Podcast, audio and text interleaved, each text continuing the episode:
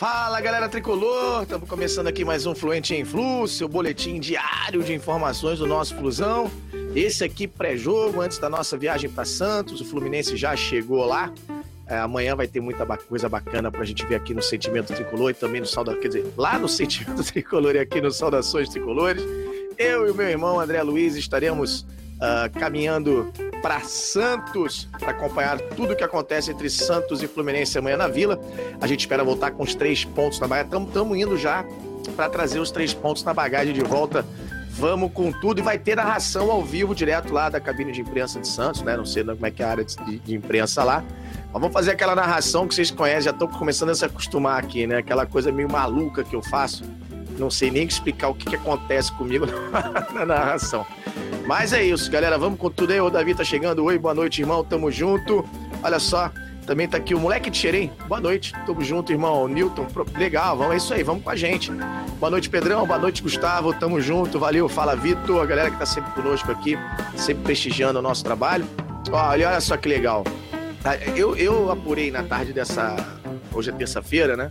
Uh, uma decisão muito favorável pro Fluminense uh, na justiça. Só que assim, eu não soube interpretar direito o que o, o, alcance dessa decisão, né? E o meu querido Melão, que também é nosso, pô, trabalha conosco aqui, enfim, que é advogado e também fica mais atento a essa parte trabalhista, né? Aqui para gente trazer uma cobertura é, mais legal para o site, não pôde destrinchar para a gente é, o que, aquela decisão. Eu, eu recebi essa decisão, quer dizer, a gente correu atrás, eu recebi aqui a decisão.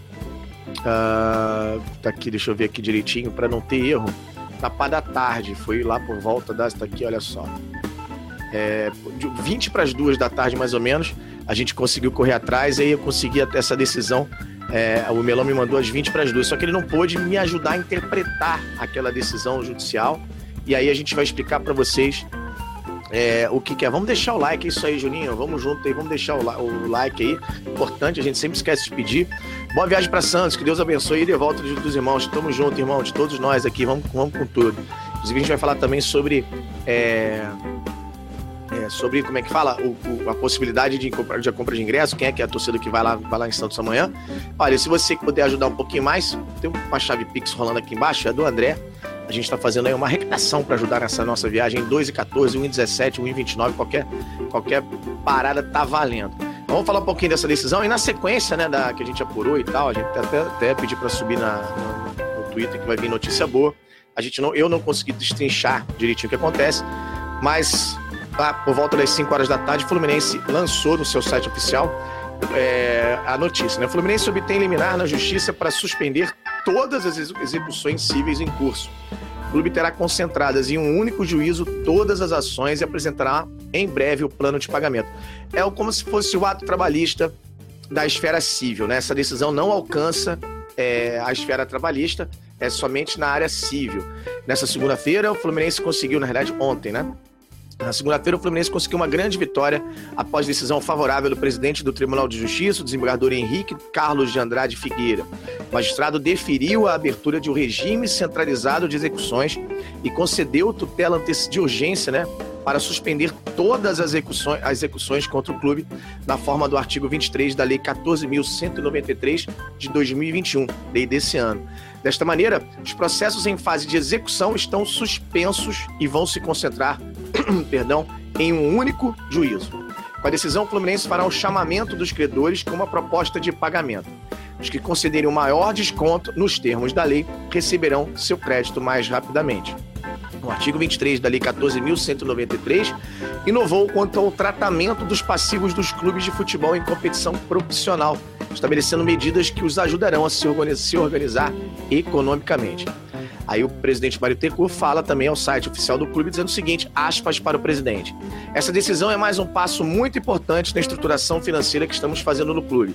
Pagar as dívidas a médio e longo prazo significa abrir fluxo para investimentos maiores no departamento de futebol ao longo dos anos, disse o presidente Mário Bittencourt. E esse texto que eu acabei de ler é um texto feito aí pela comunicação do Flu, postada no site oficial.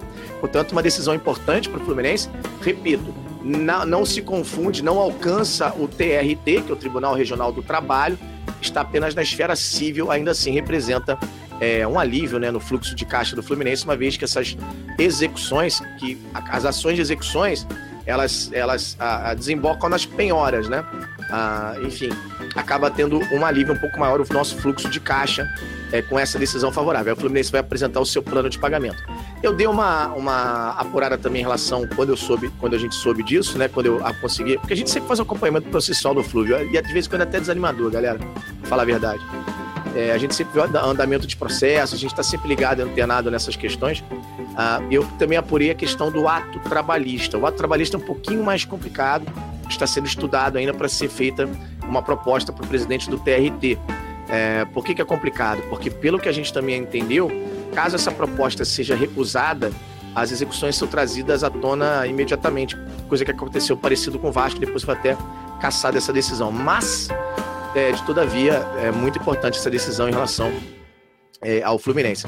E aí vem falando o seguinte: uh, a gente vai fazer, a gente fala em relação a essa, essa questão dessa decisão, mostra é, que administrativamente, financeiramente, juridicamente falando, a gestão vem dando passos importantes, né, para que possa organizar um clube melhor. E aí é o que eu falo, sempre falei para vocês aqui, sempre vou falar é, me agrada para onde o Fluminense está sendo conduzido. Não concordo com todos os passos dados, mas a gente consegue ver a evolução em, em setores que são primordiais. Não adianta você querer é, é, é não arrumar a casa, não arar o terreno para depois plantar, porque lá na frente você não vai ter o que colher. Pelo menos nesse sentido, me agrada muito a gestão Mário Bittencourt. A gestão da parte jurídica, da parte financeira, da parte administrativa, mostra realmente é, muita competência e evolução em alguns assuntos. O Flu que eu repito, parece que são três anos atrás. Parece que, que vinha, vinha a mil, as mil maravilhas e mudou o cenário a partir de 2019. Não. O cenário estava gravíssimo em 2019, continua grave esse ano, mas a gente vê, pelo menos eu, estava chafurdando num lodo fétido com cocô boiando. Agora a gente está numa lama ao lado desse lodo. Tá bom ali? Não, não tá bom. Pelo menos a gente não tá lá. Vamos continuar lutando para chegar naquela praia paradisíaca, para tomar dar aquele mergulho e, e voltar a brigar por coisas grandes no, é, no mundo do futebol. Sem dinheiro, eu sempre falei aqui que é muito complicado fazer futebol. Apesar das escolhas é, equivocadas que a gente acompanha de vez em quando. Só que é aquilo que eu sempre falo, galera. Né? Eu sempre falei isso. Me agrada para onde estamos sendo conduzidos, mas não concordo com todos os passos dados. E assim a gente vai seguir. Tamo junto, WL. Valeu, irmão. Tamo, tamo lá. Vamos lá. Consegui entrar na tela. Tá falando o Davi. Entrou? Vamos junto, querido. Olha lá, eu não entendi nada sobre essa decisão. Anderson, é o seguinte: Uh, o Fluminense é, é, é, alvo de várias execuções, vários processos, já, são ações de cobrança, né? são ações de, de, de, de, não pagamento, de inadimplemento do Fluminense. O Fluminense não pagou um monte de gente, um monte de empresa. Essas empresas processam o clube para receber o pagamento, vão lá é, executar os contratos, né? ou, ou as cláusulas penais dos contratos é, de rompimento, etc. e tal, ou até mesmo executar títulos judiciais ou títulos é, financeiros uh, e de executar as dívidas que o Fluminense tem. Uh, só que assim, uh, tem um processo rolando na, na nona vara, outro na décima quarta, outro na terceira, outro aqui. Aí vem uma penhora daqui, uma penhora de lá, uma penhora daqui, uma penhora de lá, e uma execução daqui, uma execução de lá. Então é, é, é esse pandemônio na vida financeira do clube, somente na justiça, na esfera civil, tá? Então você imagina, tem empresa de limpeza, tem plano de saúde, tem uma que não pagou um processo, tem uma PJ aqui, tem outra colar, tem aqui. Enfim, são vários e vários e vários processos de cobrança é, que, que, são chamados que acabam desembocando nas execuções. Se tecnicamente não for isso, pelo menos na nossa teoria de botequim é, vai, vai uma ação de cobrança do clube. Então, o que, que essa decisão fala? Suspende todas as cobranças que estão em ativo, estão ativas, todas todas. Fala assim: olha, não pode mais executar, não pode mais penhorar as contas do clube. Traz todas essas cobranças contra o Fluminense Futebol Clube no CNPJ tal, traz para um juízo só, para organizar isso. E aí o Fluminense vai se organizar e vai apresentar um plano de pagamento. Vai estar tá devendo lá, sei lá, X milhões, que é o valor do montante da dívida. Não sei quanto. Vai apresentar um plano de pagamento de fazer X por mês, Y por mês. E aí as empresas, por sua vez, vão apresentar suas propostas. Aquela que apresentar o maior desconto recebe primeiro dentro desse plano de pagamento. Então, via de regra é assim: tá tomando porrada de tudo quanto é lugar, não sabe onde se depender. Parou isso, vai colocar todo mundo em fila, vai vir um por um agora para você resolver o problema. Aquele que aceitar receber menos, dar o menor, melhor desconto, desconto, fazer a melhor proposta, vai ter prioridade na hora de receber. Ao invés de estar tá todo mundo junto dando porrada, agora tem uma, vai ter uma fila, né? Todo mundo dentro de um mesmo lugar. E aí vai organizar melhor essa questão e vai parar de ver essas penhoras, repito, na esfera civil. Essa decisão não alcança a esfera trabalhista. Fechou? Boa noite, Pedrão. Vamos ganhar amanhã, 2 a 0 Gol de Kennedy, John Kennedy e Luiz Henrique. É, na, no PAN. Na PAN. Na PAN. Vamos lá na PAN. O que, que é PAN? No POM. Na POM? Luiz Henrique na POM. Vamos com tudo. Ganhar Fla-Flu é normal. Normalíssimo, normalíssimo, Davi. Normalíssimo, querido. É, pô, Pedrão, parece que o Marcelo desistiu de vez. Cara, na verdade, eu vi uma informação da. É, é, cara, e vai acontecer, vai continuar. Isso não, é, não me assusta, né? Saiu uma, uma, uma notícia na TNT Esporte falando sobre é, que uma repórter lá entrou em contato com o Marcelo e o Marcelo é, não deseja falar, já, que eu vou até ler a informação. A, a, informação da repórter Tati Mantovani, né? Que conversou com Caio Alves, é exclusivo. Marcelo não deseja retornar ao Brasil e quer seguir no futebol europeu. Ela diz o seguinte: os rumores sobre um possível retorno do Marcelo ao futebol brasileiro não procedem. Aos 33 anos, o lateral não conversa com nenhum clube e seu staff garante que não existe a possibilidade de um retorno ao Brasil. É o que ela está afirmando. A repórter Tati Matovani conversou com Caio Alves, empresário do Marcelo, para esclarecer os rumores dos últimos dias e conseguir uma informação exclusiva. Nas últimas semanas, vários clubes brasileiros mostrariam interesse, mostraram interesse em contar com o jogador, porém não houve, não houve conversa com nenhum. Aí a gente já é, vai trazer a nossa informação que o Fluminense, há cerca de dois meses atrás, procurou sim saber informações sobre o Marcelo e ouviu do staff, do, do, jogador, que ele não ouviria conversas em 2021, somente em janeiro, a partir de janeiro de 2022, quando ele já poderia é, analisar e, e assinar pré-contratos com outros clubes. Marcelo é o atual capitão do Real Madrid, está totalmente focado no clube com, o qual tem contrato até junho de 2022, 2022. O staff do jogador ressalta que não existe a possibilidade de Marcelo retornar ao Brasil e o desejo do jogador é seguir no futebol europeu. Tá aí, aí ela segue aqui com quatro títulos da Champions, papapá, papapá. Essa informação que ela trouxe, a apuração, ok, a gente não, não, não, não nos assusta, a gente já viu informações que a gente deu serem meio contrariadas do lado de lá, enfim, de uma outra de uma outra é, de uma outra forma, né? O empresário fala um discurso diferente do nosso e a vida segue, cara. A apuração aqui é uma de uma forma e a apuração lá é outra. Acho que aqui o Saudações tem credibilidade suficiente, moral suficiente, sobretudo o Melão, para poder trazer esse tipo de informação. E assim, não assusta, porque é óbvio, isso aí me, me interessa o seguinte: o cara tem contrato com o Real Madrid até 2022. Você acha que ele vai falar, ah, não, é, meu interesse é voltar para o Brasil? Não, não vai falar, enfim, assim abertamente. Ah, e outro, o empresário vai falar: ah, não, é, o Marcelo já está procurando ver o seu destino para o ano que vem. Ele tem mais seis meses de contrato. Qual seria a resposta lógica do empresário? Não, ele está focado aqui, tem contrato até julho de 2022, bababá, bibi, bababó. Então, assim, galera, eu acho que, eu acho que é uma que é uma questão da, é, de cada um trazer a sua apuração. Acho que esse comentário do, do empresário a mim não, não, disse muita coisa, até porque uma coisa é falar oficialmente, né, com o repórter, outra coisa é você saber através de fontes, são duas coisas diferentes. Mas enfim, respeito todo mundo que trabalha sério, que apura realmente de fato. Ah, então, assim, fica essa questão do Marcelo, fica essa informação é um pouco dividida, né? O empresário falando oficialmente com um jornalista e as apurações que Saudações tem aqui pelo lado do Fluminense. E aí cada um vai fazer o seu juízo de valor, enfim, e cada um trabalha com as suas, com as suas é, apurações. É, não é uma competição, né? não é uma conta, não é uma matemática de, de soma zero, né? Acho que, que, todo mundo aí tem seu espaço para fazer a apuração e a gente vai continuar aqui. Eu falei com o Melão, o Melão manteve, aí eu também já, já soube também, manteve o papo, que tem planejamento, para tem planos, tem, tem estratégia para trazê-lo, para tentar repatriá-lo. Não vai ser fácil, ninguém falou que é, ninguém falou que tem conversas em andamento, ninguém falou que está negociando, mas que tem, tem planejamento, tem possibilidade, que existe, que é grande tava todo mundo confiante. E aí a vida, a vida é assim. Tá? Vamos lá. É... Tá aqui. Boa noite, Pedro. Para você, em qual posição o Flu vai acabar o Campeonato Brasileiro? Santa Saudações Colores de Teresina, Piauí. Fala, Bruno. Tudo bem, irmão? Cara, assim, eu, eu eu acho que dentro do G6 é o mínimo que eu, que eu imagino, assim. Não é que nem que eu espero, assim, que eu tenha, mas é o mínimo que eu imagino, né? A gente está hoje é, podendo, se vencermos o Santos amanhã, se vencemos não, eu tenho certeza que a gente vai fazer uma grande partida, vai consolidar essa, no, essa nossa arrancada, a gente cola já no G6, e aí dependendo, cara, da, da quantidade do campeonato, a gente vai pegar uma, pegar uma sequência um pouco menos dolorosa agora, né?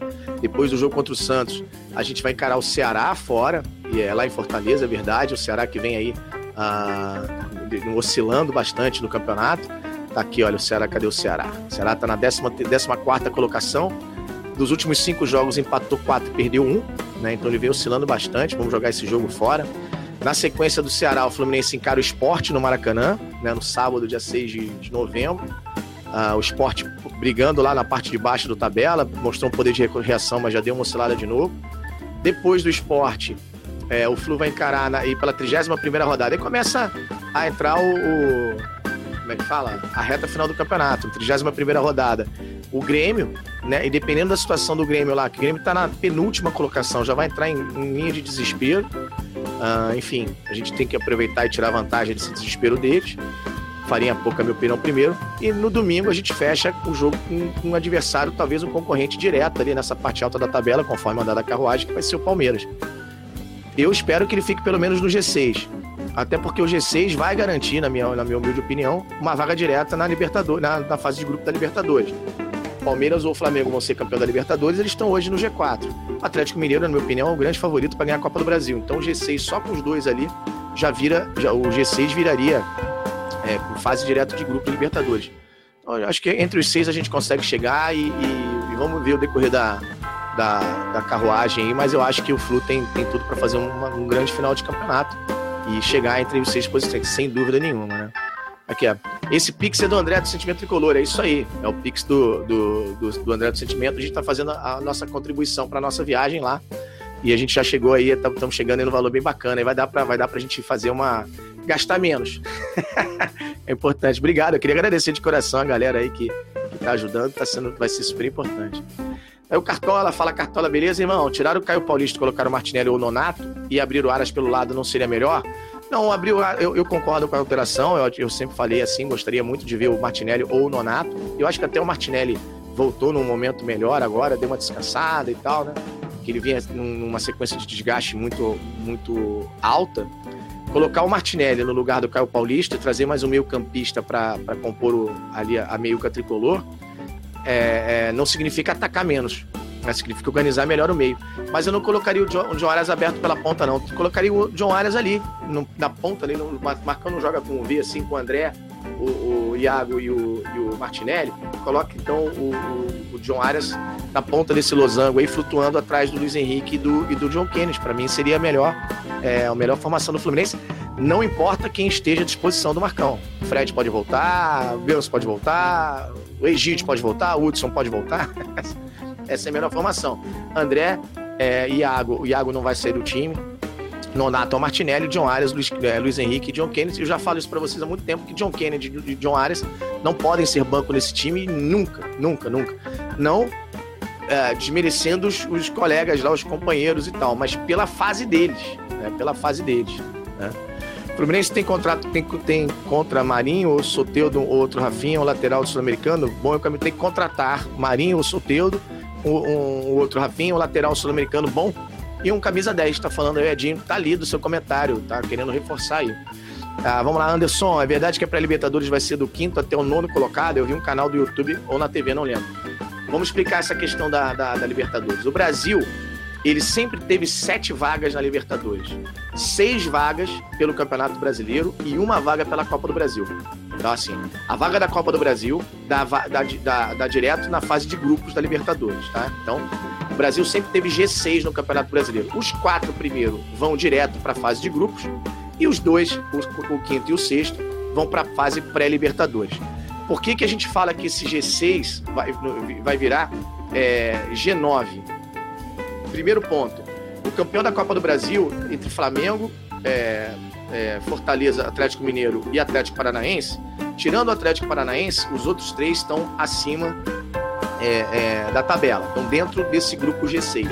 Somente se o Atlético Paranaense for campeão, não vai virar G9 e depende quando o Atlético Paranaense terminar classificado. Então, são, é, então, a primeira questão da Copa do Brasil é essa. Então, pode abrir mais uma vaga no Brasileirão, caso o campeão brasileiro, o campeão da Copa do Brasil fique acima da Cruz. Se o Atlético Paranaense chegar em 14 lugar, não tem G6, é, não tem G7, é G6, porque o Atlético está fora desse grupo lá de cima. Então compreende, tem que primeiro compreender isso.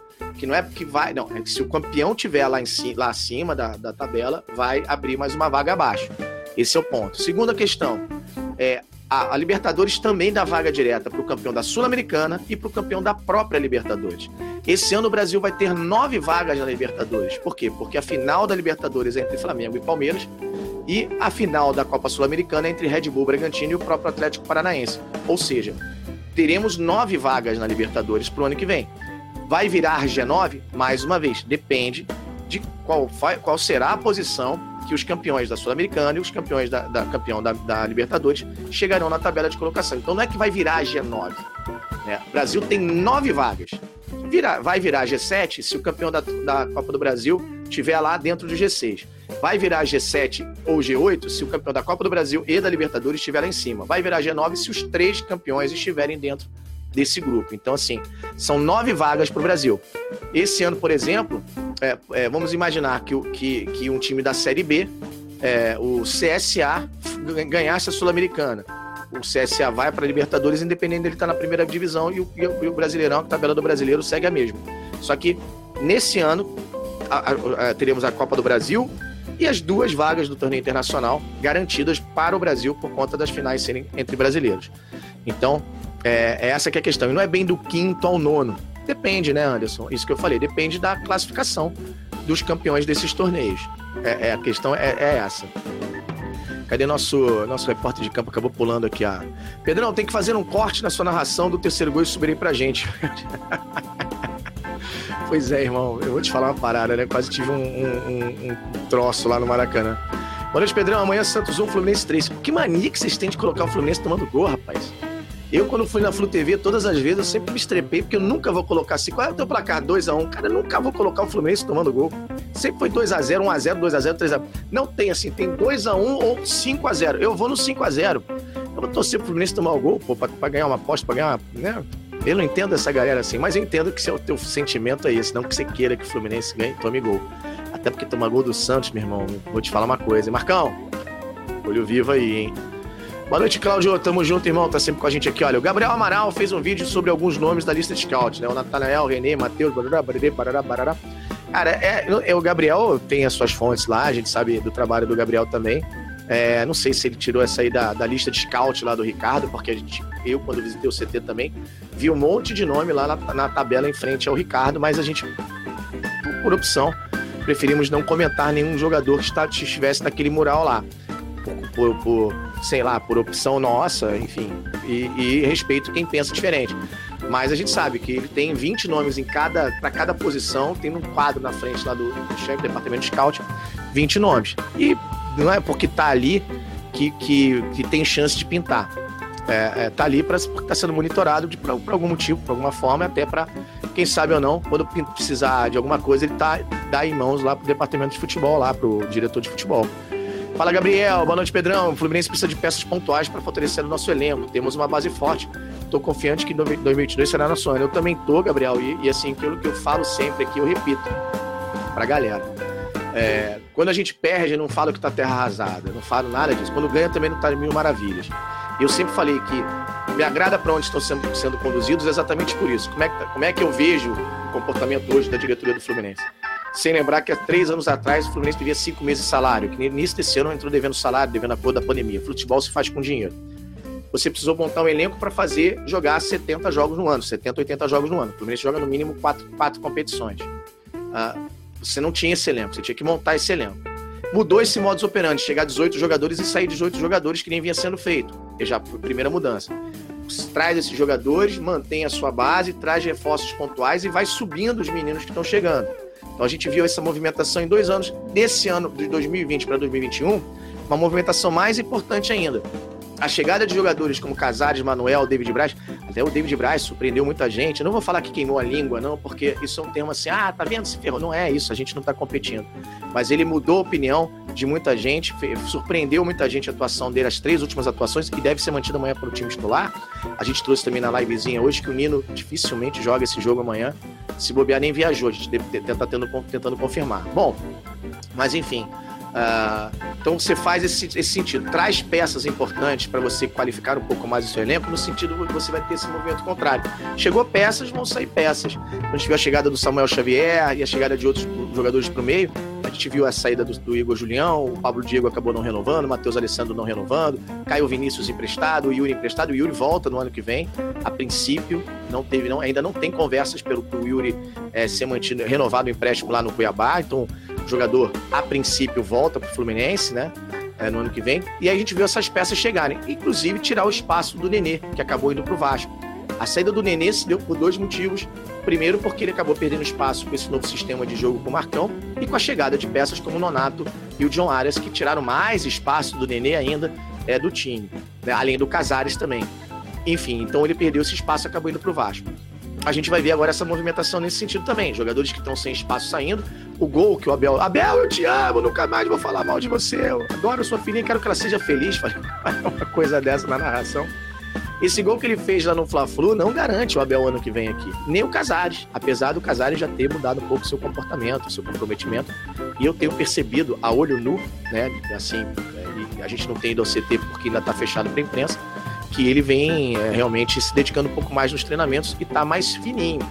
Então, a gente vai ver essa movimentação. Você mantém a base que você tem de um ano para o outro e traz reforços pontuais agora para você não montar um elenco, para você qualificar esse seu elenco. Elenco montado para jogar 2022 a gente tem. Quer dizer, com peças. A gente não vai entrar em campo precisando usar jogadores que não estão preparados ainda da, ainda da base. Nós temos essas peças para jogar o ano. Agora a gente quer jogar bem o ano. Aí a gente vai querer agora a qualificação desse elenco. Eu mostro, é assim, eu mostro, né? Eu acho que, que com essa a, a tentativa de trazer o Daniel Alves, né, de abrir os cofres e pagar um salário de 650 pratas, 700 pratas, eu não me recordo direito os detalhes, um contrato de dois anos, mostrou que o Fluminense tem um fôlego diferente para tentar trazer nomes importantes para o ano que vem. A saída do Nenê já foi importante, o salário dele era um salário dos mais altos do elenco, é, já aliviou um pouco. Abel Hernandes não deve continuar, o Egídio não deve continuar. É, não se espantem se renovarem com o Egídio, mas é provável que ele não continue. Eu apurei, eu dei apurada, e assim é que eu falo mais uma vez: o Vitor Lessa, querido Vitor Lessa, um irmão nosso, amigão, trouxe que já teve até essa conversa com o Egídio, pelo que eu apurei, não teve ainda essa conversa com o Egídio. Mas, coincidência ou não, ele não vem sendo mais utilizado é, nos jogos aí pelo Marcão. O Egídio não deve continuar. É, o Casares não é certo que continue. Ferraz é outro também que não deve continuar.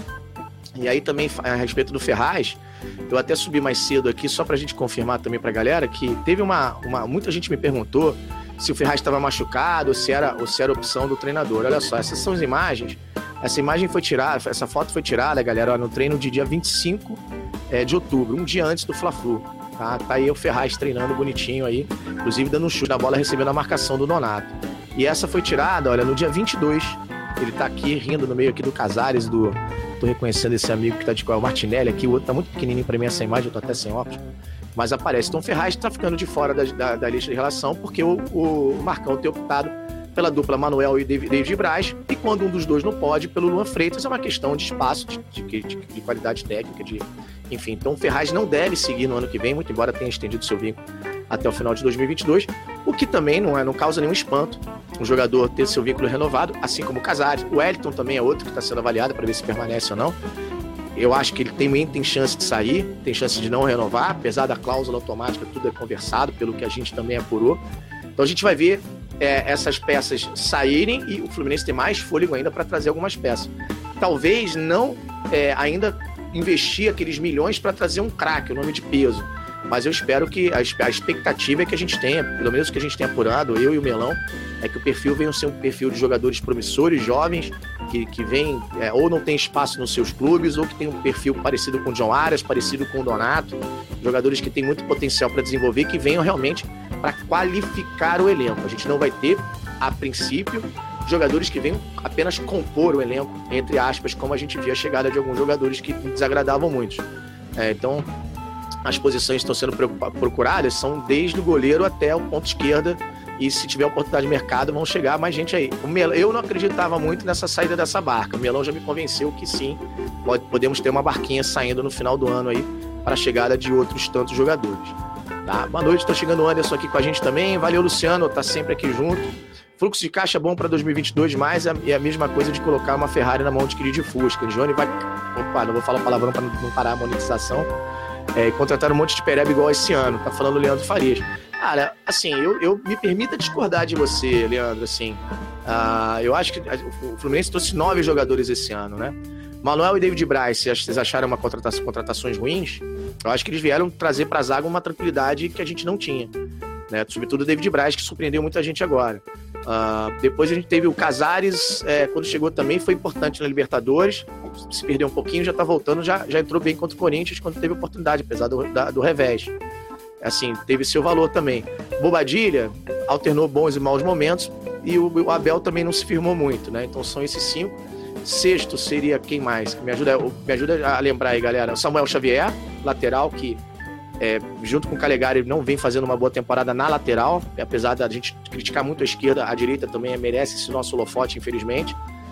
O John Arias, eu achei uma contratação super acertada. O, o Nonato também, gostei muito da chegada do Nonato. E o Wellington, que ninguém gostou muito. Então teve assim. E outra, Pra gente, só é pra gente ressaltar uma questão também, além do Caio Paulista, que eu também discordei os valores gastos para manutenção, né, para comprar os 50%. Espero que, que eu queime a língua, literalmente, mas eu não concordei. Ah, a, essa, a, de, de 2019 para cá, somente cinco jogadores chegaram com, com o Fluminense comprando, investindo no jogador. Né? O Michel Araújo e o Fernando Pacheco. Fernando Pacheco, uma verdadeira decepção, mas chegou com, né, com muita expectativa. Hoje vai voltar no que vem, né? Hoje nem banco do Juventude tem sido, enfim, não tenho acompanhado muito Juventude para falar a verdade. Até vou, vou pedir pra galera fazer o levantamento do Pacheco por lá. O Michel Araújo, que hoje tá lá no, no, no mundo árabe, no Al Wassel, tá, tá fazendo alguns bons jogos lá, mas oscila. Enfim, eu gosto muito do Michel Araújo, sem brincadeira, gosto mesmo. Acho que ele, ele poderia somar muito nesse time do Fluminense pro ano que vem. Só que ele tá com opção de compra lá, né? Se o Al não ficar com ele, ele volta. Se o Al resolver bater o martelo, ele fica por lá. É, são esses dois. Depois, a chegada do Bobadilha por, por 100 mil é, dólares de empréstimo até o final desse ano. E tem a opção de renovação, opção de compra, enfim, acho que de 3 milhões e tal, de reais, é, de 500 mil dólares, enfim. Que eu não sei se a diretoria vai exercer. Na minha opinião, entre ele e se tiver que escolher entre ele e o Abel, eu acho que ele está um pouco na frente, mas eu não sei se vai exercer essa compra. O John Arias, que chegou também com, com valor de empréstimo, e o Nonato também, que o Fluminense está pagando por empréstimo, e, e, ambos com opção de compra. Uh, enfim, então assim, são cinco jogadores que realmente se gastou dinheiro, e agora o Caio Paulista é, pagando essa pequena fortuna é, por 50% dos seus direitos econômicos, que eu não consegui concordar, é, enfim, com os valores é, despendidos aí no Caio Paulista. Mas, repito, Sinceramente, espero que ele, que ele mude a minha opinião, que ele me surpreenda e calhe a minha, calhe a minha boca, queime a minha língua, faça isso tudo aí, assim, em prol do Flu. Eu acho que é, pro ano que vem, a gente pode ter uma, uma expectativa de investimento melhor. Até porque, se a gente parar para pensar, é, teve hoje uma decisão favorável que já vai melhorar um pouco esse fluxo de caixa para o ano que vem com a centralização das execuções na esfera civil num juízo só. O próprio presidente fala isso na, na, na, na entrevista que ele dá pro, é, para o próprio site do Fluminense, que ele fala: a decisão é mais um passo importante na estruturação financeira que estamos fazendo no clube. Pagar as dívidas a médio e longo prazo significa abrir fluxo para investimentos maiores no departamento de futebol ao longo dos anos. Então, se já teve investimento, ou se a folha já aumentou de um ano para o outro, é, e se a gente já percebeu a, a, a, melhora do nosso elenco, ah, não é o elenco do Manchester City, do PSG, cara, não, tá longe de ser. Mas a gente já viu uma melhora de 19 para 20, 20 para 21. A gente espera ver de 21 para 22. E no elenco do Fluminense, apesar de ser um pouco desequilibrado e tal, ter suas carências, não é um elenco ruim pro Campeonato Brasileiro, assim, é um elenco mediano para bom. Tá bom pra gente? Vamos comemorar! Terceiro lugar! Terceiro, quartas de final. Não tem nenhum idiota aqui comemorando quartas de final. Mas não lembrar que a gente não ia pra Libertadores há seis, há oito anos, nove anos. Não lembrar que a gente só brigava para não cair até bem pouco tempo atrás, também é ser injusto. Só criticar é errado, só, só elogiar é errado. Então eu vejo que o Fluminense está caminhando para um caminho, para um, um, lugar que me agrada. Estamos sendo conduzidos para um lugar que me agrada. Não concordo com todos os passos dados, mas eu espero realmente que ano que vem a diretoria consiga ter esse fôlego para trazer jogadores que venham qualificar o elenco. E aí o Melão trouxe, é, cantou alguns nomes aí que tem perfil, e são todos jogadores de potencial, que tem é, é, muito espaço para crescer ainda, para se desenvolver, e que estão, de repente, uns sem espaço nos seus times, outros que estão aí buscando novos ares. Vamos ver como é que a gente vai é, como é que vai ser reagir, vai, vai ser, é, enfim, elaborado esse plano, esse planejamento que já começou. As conversas já existem hoje com muita gente, ah, com alguns, alguns, empresários, assim, porque o, o, o, futebol hoje se relaciona com o empresário, acabou direto com o jogador. Né? Então já existem conversas em andamento, umas mais próximas, outras é, embrionárias, já existem as possibilidades, estão se traçando para quê? Para quando chegar no final de dezembro, o Fluminense determinar para onde ele vai, se é Libertadores, se é Sul-Americana, se é fase de grupo, se é fase preliminar, e traçar melhor a sua estratégia. Mas, de toda sorte, já está sendo traçado o planejamento para o ano que vem. Vamos lá, Wellington. Pedrão, essa liminar pode ser caçada? Tem como aproveitar essa oportunidade para pegar a CND? É, o Ellison, o, o, pode ser caçada uma liminar, uma decisão. Ela pode ser vertida sempre em instância superior, mas eu acho muito difícil dessa liminar ser caçada porque ela observa é, os fundamentos da lei que foi, foi, foi passada esse ano, né? Agora em 2021, não lembro o nome da lei. Mas é uma lei de, de realmente de que fala sobre a, a centralização das execuções para clubes de futebol. Eu acho difícil essa, essa liminar ser Pode ser caçada? Pode, né, cara? Mas é difícil, porque até foi o presidente do TJ que, que, que deu essa liminar, então tem uma força também a decisão dele. Acho difícil que seja revertida, uh, que seja caçada. E a CNDs, ela tem a ver com isso também. O Fluminense está correndo atrás também de uma. De uma, de uma é, é uma. Eu vou tentar explicar para vocês de uma forma leiga. É como se fosse um documento. Não é bem uma CND, certidão negativa de débito. É uma certidão positiva de débito, mas que tem força de negativa. Que, que quer dizer o seguinte: ele está me devendo, mas ele está me pagando. Você entendeu? Ele está me devendo 10 mil, mas tá aqui, ó, ele tá, fez uma prestação aqui de, de 10 parcelas de mil e está me pagando aqui. Então eu, ele vai ter essa CND ela vai ter uma certidão positiva com efeito de negativa por causa desse, desse, desse é, dessas negociações. Pelo menos é o que a gente é, conseguiu apurar aí das últimas é, caminhadas nossas nesse, nesse setor, entendeu?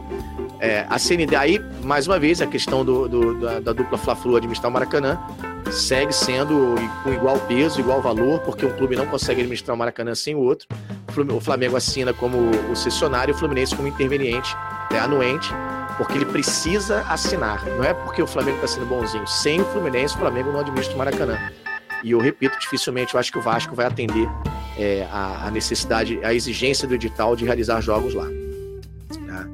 Vamos lá, já deixa o like aí, ó. Meu irmão, o canal merece. Deixa o like aí, você tá deixando o like aí. Se você quiser ajudar um pouquinho mais, tá rolando Pix aí. A gente vai para Santos amanhã. Tá aqui, ó. 2,17, 1,25, 2,29, qualquer valor tá, tá valendo a gente aqui. Fechou? O problema do Kenner se machuca muito, solteiro seria melhor, tá falando Giovanni. É, esses, nomes aí, ó, vai, vai, rolar uma. Vai rolar uma, uma um monte de especulação até o final do ano aí, vamos ver. A gente vai falando o que, que a gente acha que procede e que não procede. Vamos lá, Pedrão, Mário não é um mau presidente, só acho que está mal assessorado, tá falando o Anderson Martins aí. Cara, eu acho que. Ah, Anderson, eu sempre falo isso. Mário tem os seus acertos e tem seus erros. É, quando, quando tem um acerto, eu, eu só acho o seguinte: é, por exemplo, o Fluminense perdeu pro Fortaleza. Né? A culpa é do Mário, Pavão, filha da mãe, blá blá blá blá blá. É, tá ok. Então o pessoal acha que a responsabilidade é, é assim. O Fluminense venceu o Fla-Flu. Mário, eu te amo, parabéns, a culpa é sua. Então, nem tanto ao céu, nem tanto ao mar. É, primeiro que é um presidente que vai agradar mais um tipo de torcedor e menos a outro tipo de torcedor. E a democracia, sim. A democracia ela é feita do contraditório, ela é feita desse debate. Ela é feita assim, você quer exercer seu direito democrático, ok, desde que seja com respeito. Então, assim, o Mário faz uma gestão que eu concordo em alguns pontos, em muitos pontos, e discordo em outros tantos. Né? E, e, acho que é natural que a torcida tenha isso. A gente só tem que ter essa serenidade. De, de quando fizer uma, uma análise mais bacana, sobretudo nós que, que somos comunicadores e que temos é, um alcance bacana, eu não estou falando que o meu é maior ou menor que o de ninguém, tem que ter essa responsabilidade também de passar as, as paradas de forma contextualizada. E aqui a gente procura fazer, tanto para um lado quanto para o outro. A gente sempre falou assim: não é porque venceu o Fla-Flu tá mil maravilhas, caraca, agora vai, vamos. Não, não é. E também não é porque teve essa decisão favorável que ah, agora vai, também não é. E não é porque é, é, contratou o Caio Paulista por essa grana que tá tudo errado, ou que perdeu pro Fortaleza que é terra arrasada. É, é, essa que é a ponderação que a gente procura fazer sempre aqui. Muita tranquilidade, enfrentando todas as pautas polêmicas que vocês me colocam aí. Pedro, eu participo do mesmo grupo de WhatsApp, do WhatsApp que você, o Loucos pelo Fluminense. Beleza, irmão, participo lá também. Tenho participado até pouco, para falar a verdade, nesses últimos dias aí. Mas eu te explico por quê. Até, pede até desculpa, Vitor, pra galera lá, porque a gente está passando por uma reformulação na redação. Aliás, se você é estagiário de jornalismo, está estudando jornalismo, está estudando comunicação é, e tem interesse em participar aqui da redação, a Bolsa Estágio hoje ela é sem remuneração. mas tem todo o aprendizado, tem toda essa questão de você trabalhar com a gente, mais perto do Flu. Pode mandar seu currículo, viu? Pedro Rangel, meu nome, Pedro Rangel, arroba saudações sem o tio e sem o C cedilha, né? Saudaçõestricolores.com. Manda pra gente bater esse papo aí, então já tô falando, fazendo convite. Você que é estudante de jornalismo, de comunicação, que é, seja tricolor, estágio não remunerado, tá? Isso é previsto até na lei. A gente está precisando aí de um apoio. Por isso que eu tô sobrecarregadaço, Vitão. Mas vamos lá. Você acha que se o time for para Libertadores, o investimento vai ser pesado? Vitor, eu acho que, que, da mesma forma que a gente viu uma melhora no investimento do ano para o outro, a gente vai ver uma melhora no investimento do ano para o outro.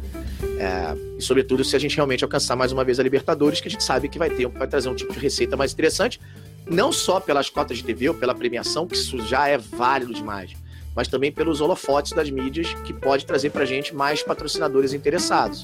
Uh, inclusive jogadores querem, quererem vir. Além, além de tudo, galera, o que o é difícil de fazer o futebol, eu vou, eu vou fazer um, uma voltinha lá e já volto para esse assunto. O que é mais difícil fazer o futebol sem dinheiro não é só fazer o futebol sem dinheiro, é você trazer um jogador para um clube que está devendo 3, 4, 5 meses de salário atrasado, é você trazer dinheiro, pro, é, trazer um jogador para o futebol para um clube que não disputa absolutamente nada, é um clube que está fora da vitrine, que está fora do holofote. E hoje o Fluminense está se tornando um clube mais interessante. Os salários estão em dia, e salário em dia no Brasil são cinco clubes que tem da Série A. Tem muito clube pequeno que tem salário em dia, que tem, tem são exemplos de, de, de organização.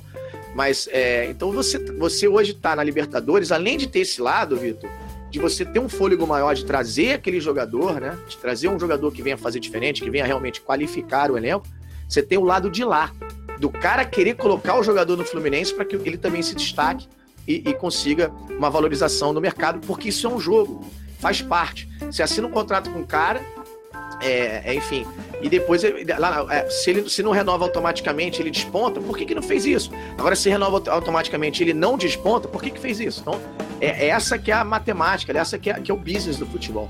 E você tá nessas competições e voltar sempre para essas competições, você traz o seu. Você coloca seu clube sendo mais interessante para os empresários que querem colocar seus jogadores sempre em destaque em grandes clubes que disputam grandes competições. Para quê? Realmente continuar fazendo business. Então você tem esses dois lados. Você tem o lado do clube, que, que, que recebe mais essas cotas, é, que, que, que, que, tem condições de trazer jogadores melhores, mas você tem o lado de lá também, do empresário, do jogador, querer vir jogar no Fluminense também, ser um clube mais interessante.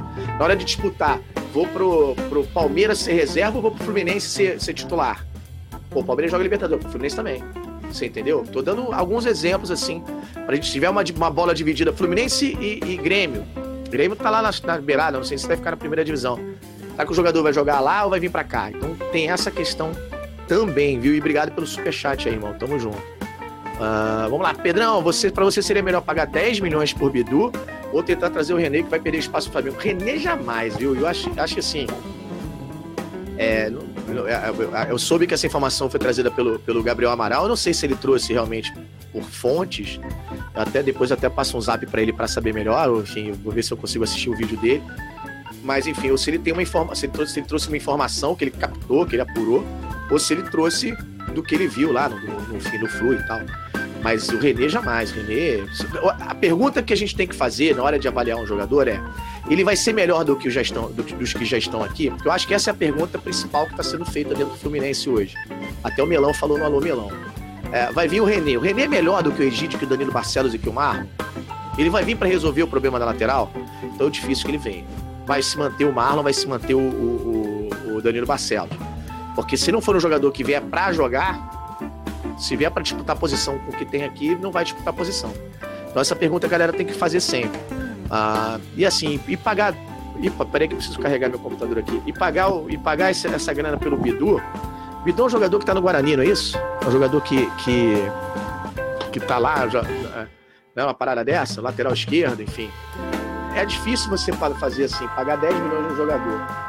Aí o jogador, você não paga esse, esses, esses 10 milhões, ele perde a oportunidade e vai lá e arrebenta no outro clube. Ao mesmo tempo, você paga 10 milhões por ele, chega aqui, ele, pô, era um jogador de Série B, jogou aqui na Série A, não jogou nada. Série B é diferente da Série A, cara. A gente viu, a gente viu isso, tá? Já algumas oportunidades já. É muito diferente os dois, as duas competições. São poucos os jogadores que se destacam na Série B que chegam na Série A e arrebentam também, se mantém também. Né? Então, assim, eu acho que é por aí. Mas eu não pagaria 10 milhões no Bidu, não. Flu nasceu com a vocação da eternidade, falando João Ribeiro, já, já dizia Nelson Rodrigues, né? Tem algum nome comum que o Flu conversa é uma unanimidade entre a torcida que você não pode falar? Unanimidade jamais vai ter, né, Ricardo? Porque, pô, nós somos milhões, né, irmão? Então, assim. por mais que você, pô, vai, se você trouxer o Messi, ninguém vai falar, cara, mas o Messi tá ficando velho. O Messi vai custar 2 milhões de reais por mês. Vai ter gente criticando. Ah, então, assim, não sei se. É, unanimidade jamais. Não vou meter minha mão no fogo nem a pau, nem a pau por isso, mas que eu acho que vai, vão ter, terão nomes, e já tem dois nomes que a torcida vai curtir, a, a, pelo menos parte da torcida eu acho que vai curtir, porque vem para realmente somar e qualificar, e eu acho que sim.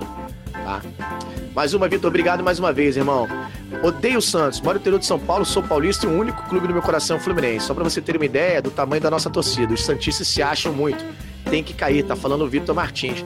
Ô, Vitor, você é da onde no interior? Amanhã, ó, eu devo estar tá chegando em São José dos Campos, por volta, se tudo der certo, de uma hora da tarde. A gente vai sem pressa aqui do Rio. A gente vai parar para fazer um vídeo na estrada também e tal. Demos chegar, demos chegar em São José, não sei se é perto da sua cidade. O interior de São Paulo é gigantesco, né? São Paulo é um estado é, grande, com muitas cidades, inclusive, né? Conheço algumas. Morei alguns anos em São Paulo. Se puder colar lá em São José, cara, de repente a gente se encontra lá.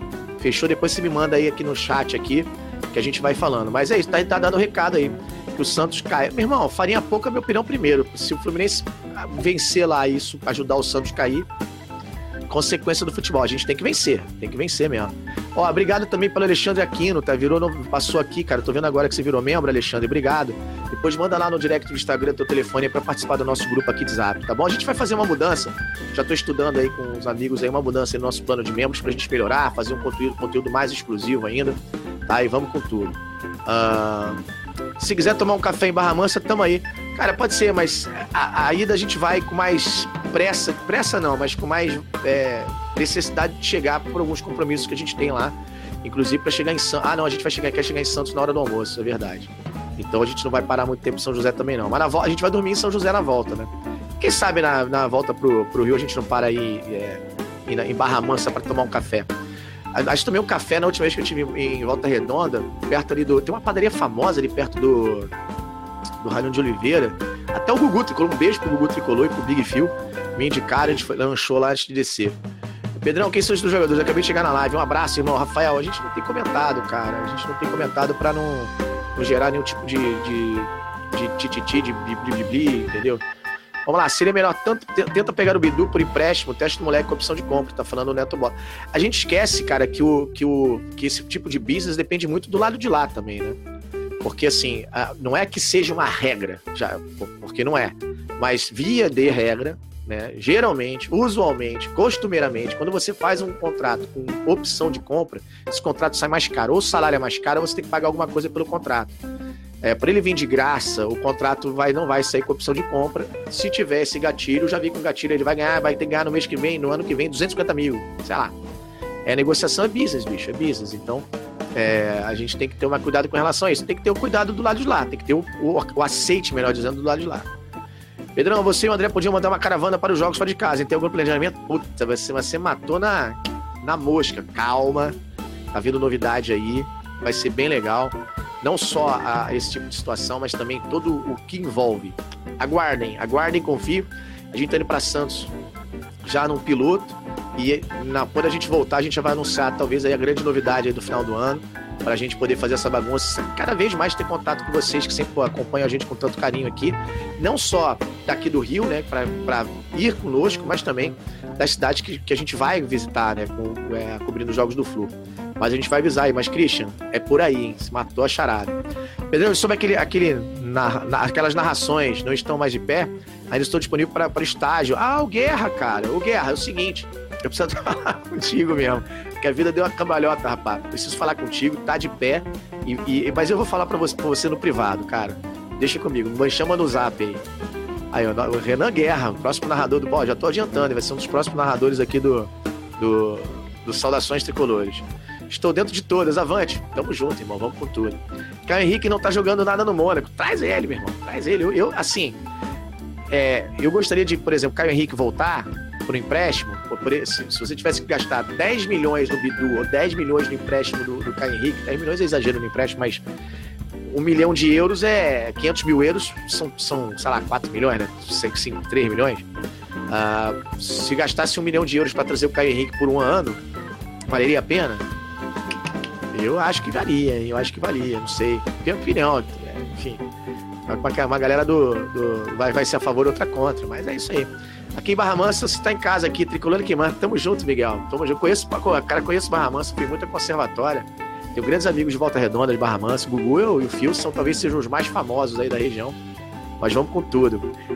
Cara, vai ser muito legal quando começar de novo o estadual e tiver jogos aí em Barra Mansa. Porque eu vou no dia anterior e vou dormir na casa de um de vocês aí. Vocês que se virem para me aturar aí, viu? Vamos com tudo. Valeu, Gil. Boa noite, irmão. É, Davi Tarólogo. Boa noite, Pedrão. É verdade que o Fluminense está negociando com o Everado e Chape? Tem perfil. Essa é a resposta que o Melão deu. Tem perfil, tem perfil. É por aí. Pedrão, Mário Bittencourt, na minha opinião, vem fazendo um excelente trabalho. Que gestão que ele está fazendo está de parabéns. Saudações tricolores. Está falando Michel Amaral. Aí é o superior. Tem gente que pede aqui o fora pavão, tem gente que apoia. E aqui a gente sobe os comentários de todos, né? Porque você pensa A ou B que você vai ser julgado por nós, nem por ninguém aqui. E é legal, cara. A gente começou pequenininho aqui no, no YouTube de novo, resgatou o nosso YouTube que estava paradão. É, começamos aqui e hoje a gente vê uma divergência de opinião, uma diferença nas opiniões. Uns pedem fora pavão, outros apoiam o Mário, mas eu não vejo xingamento. Olha que coisa bacana, eu não vejo xingamento no chat. É, e assim mesmo, a nossa torcida sempre foi assim, sempre foi de, de aceitar a opinião contrária, sempre foi de trocar ideia, de dialogar. Que bacana que a gente está conseguindo construir, reconstruir esse espaço aqui cada vez mais. Ah, deixa seu like, são 440 pessoas ao vivo aqui assistindo a gente. Deixa o like aí que fortalece a gente pra caramba, tá? Vamos com tudo. Olha lá. Desde, desde a cidade do México. É, Pedrão, grande notícia dessa tarde. Comenta um pouco, por favor. Adelmar, eu já falei um pouquinho disso na live, mas eu vou falar porque você está sempre conosco aqui. Eu moro em Tupã, mas já fui em Ribeirão. Tá falando aí nosso querido Vitor Martins. Ô, Vitor, antes de falar essa história do, da, da, da justiça, o Chicão da Sampa Flu tem uma história maravilhosa. Eu vou pedir para ele gravar um vídeo e eu vou subir aqui no YouTube pra galera saber a história do Chicão da Sampa Flu. O Chicão é paulistano, né? É, é, lá de São Paulo, é capital, capital é paulista, né? Paulistano é, que é, é do, do, estado, né? E, e não, não, não, é, não tem parente carioca, não tem nenhum parente tricolor. E virou tricolor no, no, com o avô corintiano doente, levou ele pro Morumbi para ver Fluminense e Corinthians em 84. Essa história é deliciosa, mas a gente vai contar isso depois aqui. Cadê, cadê o outro aqui? Olha, é, tá falando aqui, perdão, esse aí a gente já subiu. Aqui, ó. É, é o seguinte, né? A, foi suspensa, então, a, a, as execuções da esfera civil serão centralizadas num juízo e o Fluminense vai ter um prazo para apresentar o seu plano de o seu, seu planejamento de pagamento. E, e as, as, execuções, então, as penhoras, as famigeradas penhoras da esfera civil, essa decisão não alcança a esfera trabalhista. A penhora da TRT, a porradaria lá continua cantando. Uh, mas a esfera civil, essas, essas execuções serão centralizadas em um único juízo, uma decisão que foi, foi tomada hoje pelo presidente, ontem, aliás, pelo desembargador presidente do, do TJ, é, centralizando essas execuções. Então vai trazer um pouco mais de tranquilidade. Não, é o tal, né, aquela brincadeira que é o seguinte, galera. É, não, não sai da correnteza. Não dá para sair da correnteza, mas pelo menos infla a boia, né? A boia vai ficar um pouquinho mais inflada para você continuar, estar tá continuando a correnteza. Tem que continuar ajeitando a casa aí entendeu? Vamos lá, cadê, cadê mais comentários aqui? Isso aí, Pedrão, tamo junto aí, ó. Chicão aqui, tá sempre com a gente aqui, o Chicão. Eu acho que vou ter o prazer de conhecê-lo pessoalmente em Santos. Como é que tá o pé Chicão? Vai para Santos? Vamos com tudo, hein? Vamos lá, Marcos Sá, quantos jogadores da base você acha que serão efetivados no elenco profissional em 2022? Já temos alguns jogadores lá é, trabalhando com os profissionais, né? Alguns que aparecem menos, como é o caso do Nascimento, é, o Wallace também tá lá. Tem alguns jogadores que trabalham é, já na, na base, na, no, no sub-23, nos aspirantes, uh, e outros tantos que treinam já lá, Alexandre Jesus, Matheus Martins, uh, vem treinando é, é, o Alexandre Jesus, Matheus Martins, João Neto também, o João Neto vai, vai operar. Força, João Neto, amo você, garoto, joga muita bola, é um garoto que vale ouro, tem um, tem um, um, uma, um carisma e um, um talento absurdo. É, e, e, muito focado no trabalho, o garoto muito disciplinado, vai sair, vai se recuperar rapidamente, tenho certeza que vai voltar a brilhantar aí. Boa recuperação, boa cirurgia em primeiro lugar, boa recuperação. O João Neto vinha trabalhando também com os profissionais. Eu acho que a gente vai ver a afirmação primeiro dos profissionais, do, da molecada que tá lá, né? Ah, desses moleques que eu falando. O Alexandre Jesus, que oscilou um pouquinho mais no final do sub-20, mostrou, é, é, mostrou que pode ser útil. Uh, tem muito a crescer, muito espaço para crescer ainda o Alexandre Jesus. Matheus Martins, eu acho que é o, é o cara que está na, na, na, parte do ataque, né? Assim, nosso atacante, meio atacante. talvez um dos jogadores de maior destaque agora, que a gente pode contar muito com ele aí pro esse ano que vem. Uh, ele tem que ter a cabeça no lugar também, e o moleque tem. É moleque, né? Moleque no melhor sentido das palavras, mas tá focado, tá trabalhando, uh, precisa ter juízo também, todos eles, né? Precisa ter juízo, porque a vida muda muito agora é, com a chegada nos profissionais, todos com contratos, todos com os contratos renovados até 2094. Isso é importante da gente destacar. Aqueles que ainda não estão, que não tem tanto holofote, já estão sendo conversados. Eu vou fazer um apanhado de todos os contratos que foram renovados por, pela diretoria com Xerém esse ano. Vocês vão se. Ah, vão, vão, ficar espantados. Só até dezembro do ano passado, é, o João Eduardo Gurgel fez um levantamento, eram mais de 60 contratos já renovados é, com o Xerém. Esse ano, se mal me engano, já estamos chegando em 40. 40 já contratos, além dos 60, ou seja, 100 jogadores de Xerém já teve, tiveram seus contratos estendidos. É uma questão de, é, de oportunidade e entender que cada um vai ter seu tempo de chegar lá em cima, né? chegar nos profissionais. Pra gente ter uma ideia, Martinelli, Calegari, Luiz Henrique, Biel, Marcos Paulo, João Pedro, Pitaluga, Luan Freitas, essa galera toda é da mesmíssima geração. O Luiz Henrique é da mesmíssima geração e cada um despontou e subiu a seu tempo, e cada um teve oportunidade ao seu tempo e se firmou a seu tempo, e o Biel ainda nem se firmou ainda, precisa de um pouco mais de espaço, de minutagem para se firmar. É só para a gente entender que não é uma matemática exata, cada um vai ter o seu tempo. Ah, para a gente, só para falar mais ainda, para a gente ter que entender, esses, esses moleques que eu falei poderiam jogar no sub-20. Poderiam jogar no sub-20. Todos eles têm idade de sub-20. Então é essa a questão. Eu dou, ler o superchat aqui que tá, tá aqui, ó. Teve aqui, aqui, ó, aqui ó, passou o primeiro superchat. Deixa eu ver aqui. Ó. Foi mal, foi mal, Vitor. É, história legal dele, virei tricolor assistindo TV. Gostei muito do uniforme e o escudo do clube. Foi amor à primeira vista. O Romário tava no Flu. Aí, valeu, Vitor. Irmão, depois é, é, manda aí, Pedro Rangel, arroba saudaçõescruz.com. Manda aí teu contato aí pra gente fazer essa história. Eu vou fazer um apanhado dessas. Eu vou centralizar isso no Chicão. O Chicão vai me ajudar a fazer essas e contar essas histórias da galera aí do tricolor em toda a terra, que viraram tricolores assim por paixão, sem a menor influência de pai, de mãe, né, e de outros estados, que são histórias realmente maravilhosas, né? Obrigado por mais esse super chat, irmão. Aqui também, olha, o Albuquerque. Boa noite. Estou passando as fotos do Flu de visitante na bancada durante essa história no Twitter. Estou querendo ajuda e sugestões da torcida. Arroba TTT. São três T's, é isso? TTT Flu. Tá aí, então, Albuquerque tá pedindo ajuda da galera. Você que tem Twitter, então ajuda o amigo lá, ó. É, TTT, arroba TTT Flu. Quem puder dar uma força pro amigo lá pro Tricolor, chega junto lá. 2094 foi maneira de falar, né, chat? Pô, mas aí você tá entendendo, né? Rafael tá aqui. É isso. Não adianta renovar com mil e vender barato, tá falando Thiago Brito. Concordo em gênero, número e grau, mas a gente também tá percebendo uma outra situação. É, tomara que se firme nesse sentido, né? A gente recebeu, a gente percebeu, o Fluminense recebeu uma proposta de 7 milhões de euros pelo Matheus Martins no início do ano e recusou. Da mesma forma, recebeu uma sondagem pelo Martinelli e falou que não tinha interesse em negociar. Falou, recebeu também uma sondagem pelo Luan, falou que não tinha interesse em negociar. Ou seja, a, a venda do Metinho e do Kaique foram importantíssimas para o Fluminense poder equilibrar um pouco mais as contas e ter uma perspectiva de fluxo de caixa melhor. Vai ter que vender jogador, vai ter que vender jogador. Mas a gente espera realmente que não seja é, dessa forma, que a gente consiga vender o Matheus Martins por 15 milhões de euros, por 20 milhões de euros, que o Martinelli saia por 25 milhões de euros. Só que são números muito altos para um mercado é, ainda em retração por conta dessa maldição que a gente viveu nesses últimos anos. Uh, mas eu concordo, precisa vender melhor. A diferença agora é que não está com o Pires na mão, né? O Fluminense vendeu o João Pedro lá na época do Abade para poder chegar até o final do ano. E foi uma venda, até se você parar para pensar, que chegou a 9 milhões de euros a venda do João Pedro. Ajudou muito o Fluminense. Teve que vender o Pedro já na gestão Mário para poder chegar até o final do ano.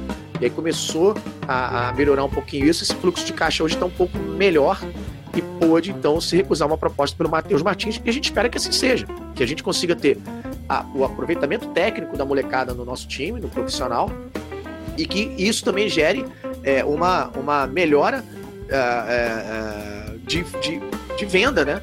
Que a gente receba, que o Fluminense receba mais por essas joias que ele cria em Xerém, né?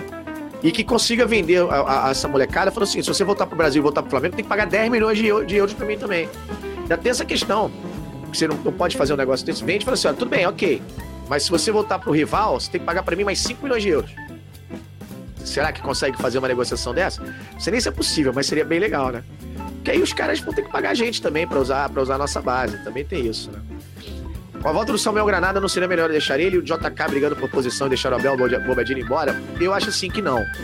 Porque, sobretudo, se a gente voltar a Libertadores, sobretudo não, por, até por conta da gente voltar para Libertadores. Eu acho que o Granada não teve um bom ano lá no Vitória.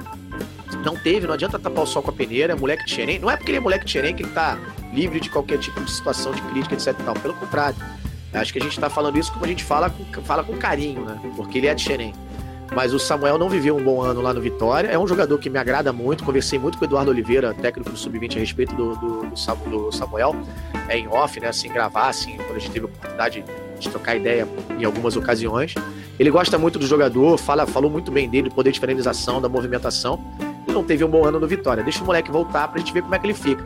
Não ter uma opção no banco é muito arriscado, entendeu, Cartola? Por exemplo, Vamos imaginar que tá jogando Fluminense e Boca na, na, semifinal da Libertadores no ano que vem. Aí o JK sente, precisa sair.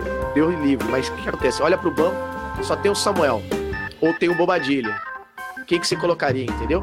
Então precisa ter uma opção realmente mais robusta, mais firme, assim, pelo menos penso eu, é, no banco, no banco para poder é, ser utilizado. Então, é, para mim, essa que é a questão. Por isso que eu acho que, que vale a pena a gente manter, é, sim, um dos dois. E eu acho que o Bobadilha tem mais espaço que o Abel hoje no elenco. Por mais que a relação do Bobadilha represente o desencaixe para fazer exercer a opção de compra. Mas tudo na vida é negociável e o Bobadilha também tem interesse, muito interesse, pelo que eu entendi, também permanecer no clube.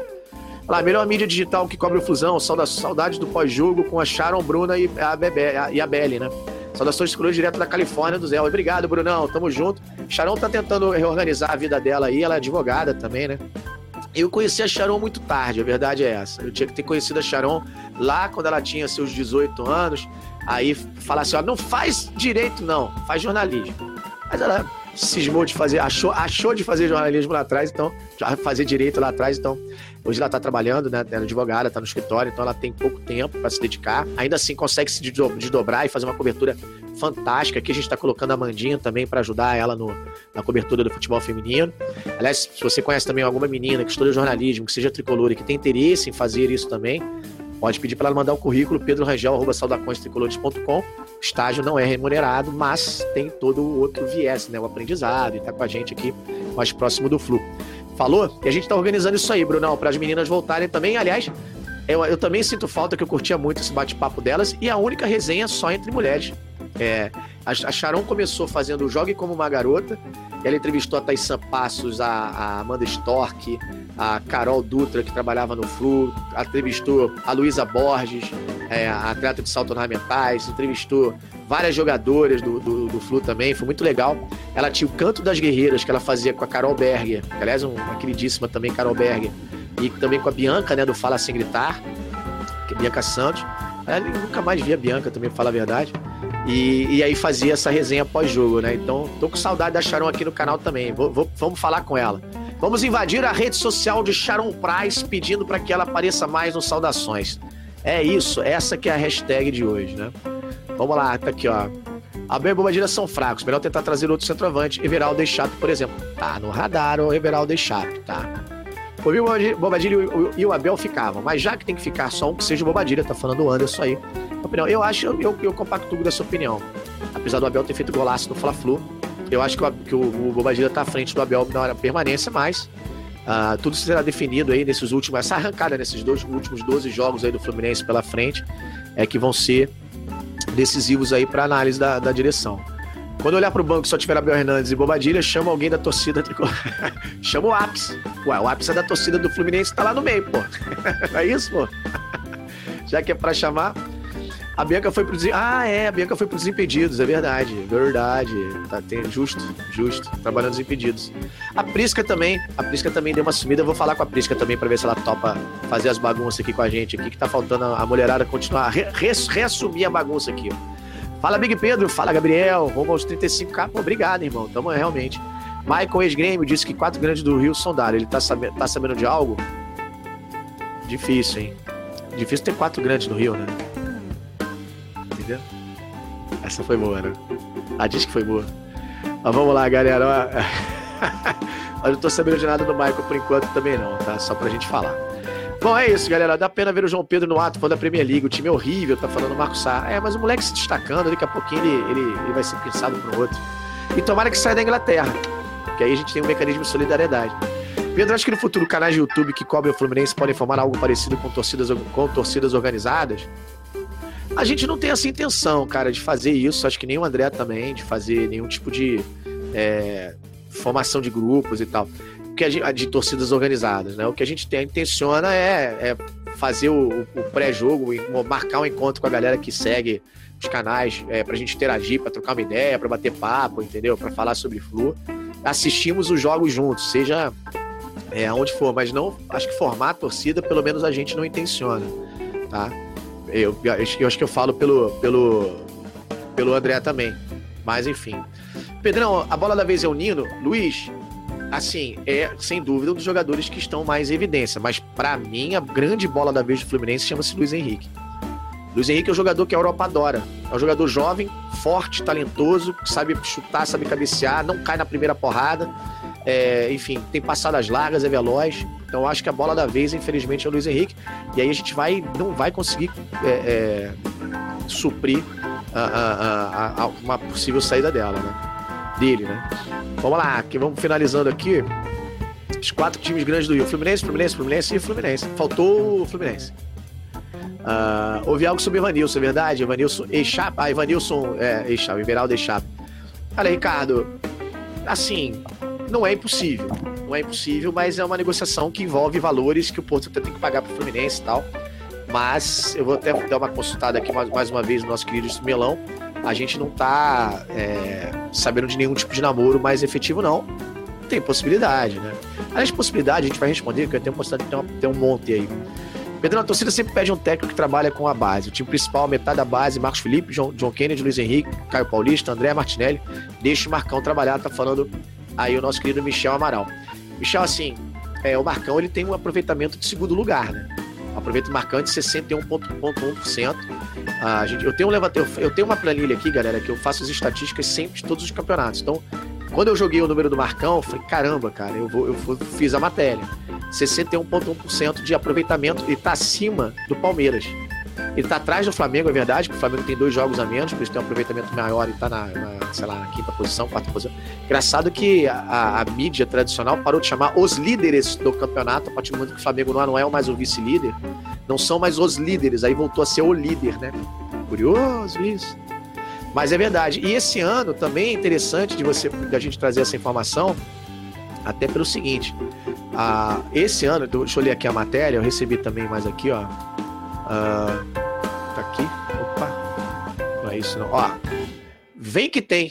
2021 se torna a temporada em que o Flu mais usou jogadores de base na sua história. Já escalou 25 moleques xerém, ultrapassando 2002, quando teve 20 atletas revelados no clube entre os profissionais. Então é só pra gente ter, ter esse dado em mente, né? A gente pede muita base, muita base, muita base. Esse ano está sendo usada a base, a última vez que se usou tanto a base foi quase 20 anos atrás. Fluminense supera, então, alguns. Aí, aí tem algumas outras marcas também que eu falo. É, ah, então tá as mil maravilhas, podemos comemorar. Não, não podemos comemorar. Mas Fluminense fechou, é, fecha. É, Fluminense vai encerrar 2021 com 74,1% de aproveitamento em clássicos. O melhor desde 1950, amigo. São 71 anos que essa marca é, perdurava no Fluminense. Ah, então tá mil maravilhas, vamos comemorar. Oba, melhor aproveitamento em clássico. Uhul, vamos sair. Vamos... Não, não. Mas é um sinal que, que as coisas estão começando a, a, melhorar no Fluminense também. Não reconhecer isso é tão errado que achar que isso é digno de se comemorar como se fosse é, um título. Não, mas pode comemorar sim. É, é, uma, é uma, uma marca importante. Não só essa questão dos clássicos, como também é, do aproveitamento do Fluminense é, é, com o Marcão, né? São, são, duas, é, são duas situações é, importantes da gente falar também. Vamos lá. Já estamos finalizando aqui, uma hora e pouquinho de live. Pedrão, é nítida a evolução das mídias sociais do clube, mas você não acha que o clube deveria fazer mais ações com sócio torcedor e interação maior? Gabriel, eu acho que a gente está começando a ver isso também, né? Teve segunda-feira teve uma ação com os moleques, né? A, a, a, até o André do Sentimento Tricolor levou. Tá bem legal o vídeo lá no Sentimento Tricolor. Você que depois acabando aqui ao frente, Voa lá, que tá bem legal esse vídeo dele lá, mostrando Xerém, mostrando o dia dos moleques em Xerém. Bem legal. Inclusive, também para trazer como informação, a sala da supervisão do futebol já tá pronta, já tá do lado do CT, tá do lado do, do, do gramado do, do, do, campo principal. É uma das obras que, que, que foram projetadas já e que já foram executadas. Parabéns ao Rui Heisinger, que eu sei que tocou a duras penas essa obra lá. E a parte de cima, né, o segundo andar dessa sala está sendo também concluída e assim, e ali vai ficar toda a parte de análise, toda a parte de monitoramento. Muito legal. A gente, cara, eu vou para Xerém, vou falar uma coisa, eu sempre é, é longe, não é fácil chegar, é cansativo, é dispendioso. A gente gasta uma grana para ir para Xerém. Mas, cara, eu vou te falar, é muito prazeroso você ir a Xerém. É quando você entra em Xerém naquele, naquele, naquele portalzinho, quando você olha aquela placa de guerreiros nascem aqui, é, é assim, realmente absurdo, tá? Vamos lá, galera. Então é isso. Vamos ficando por aqui. Eu tenho que arrumar minhas coisas, que amanhã cedo a gente pega a estrada. Ah, um prazer falar com vocês no Fluente em Flu. Que bom que a gente pode trazer algumas notícias importantes, bater esse papo. Vamos ver se a gente já tem aqui uma alguma projeção. Ah, muito provavelmente, né? O Marcão, a gente vinha falando também que ele deve repetir a escalação. Tem chance dele mudar com o Nonato, sim, mas a, a, o Martinelli, mas é bem provável que ele vá a campo com Marcos Felipe, Samuel Xavier, David Braz, Lucas Claro, Lucas Claro e Marlon, André Iago e John Arias, Caio Paulista, Luiz Henrique John Kennedy, mas ainda há, ainda tem esse respiro de possibilidade dele entrar com o Martinelli no lugar do Caio Paulista. E aí a questão do Nino, o Nino a gente já trouxe é, a informação aqui, não vou falar que foi exclusividade, porque a gente não tem essa vaidade, mas é, o Nino está de fora do jogo, né? O olho ainda não melhorou 100%, portanto está de fora do jogo, um receio da comissão técnica em utilizar o jogador. Fechou? Vamos com tudo. Valeu, garoto. Tamo junto, Felipe. Tá sempre junto com a gente aqui. Boa viagem, obrigado, Carlos. Tamo junto. A gente vai. É, é, a gente vai trazendo. Vai, vai ser um projeto piloto. Gente vai fazer os bastidores. Vamos fazer uma live do meio da estrada amanhã. A livezinha amanhã vai ser do meio da estrada. É, pra gente trazer as informações do Fluid e já falar um pouquinho sobre a nossa viagem. Beijo no coração, fiquem com Deus. Deixa o like eu sempre esqueço de pedir o like. Gente, deixa o like, pelo amor de Deus. Ajuda nós aí a ficar ranqueado melhor no YouTube, tá bom? E amanhã também Santos vai ter aquela narração para lá de especial que você já conhece e todo, e os vídeos dos bastidores que a gente vai trazer aqui no Saudações e no Sentimento. Fechou? Um beijo, galera. Fiquem com Deus. Até amanhã. Tchau, tchau.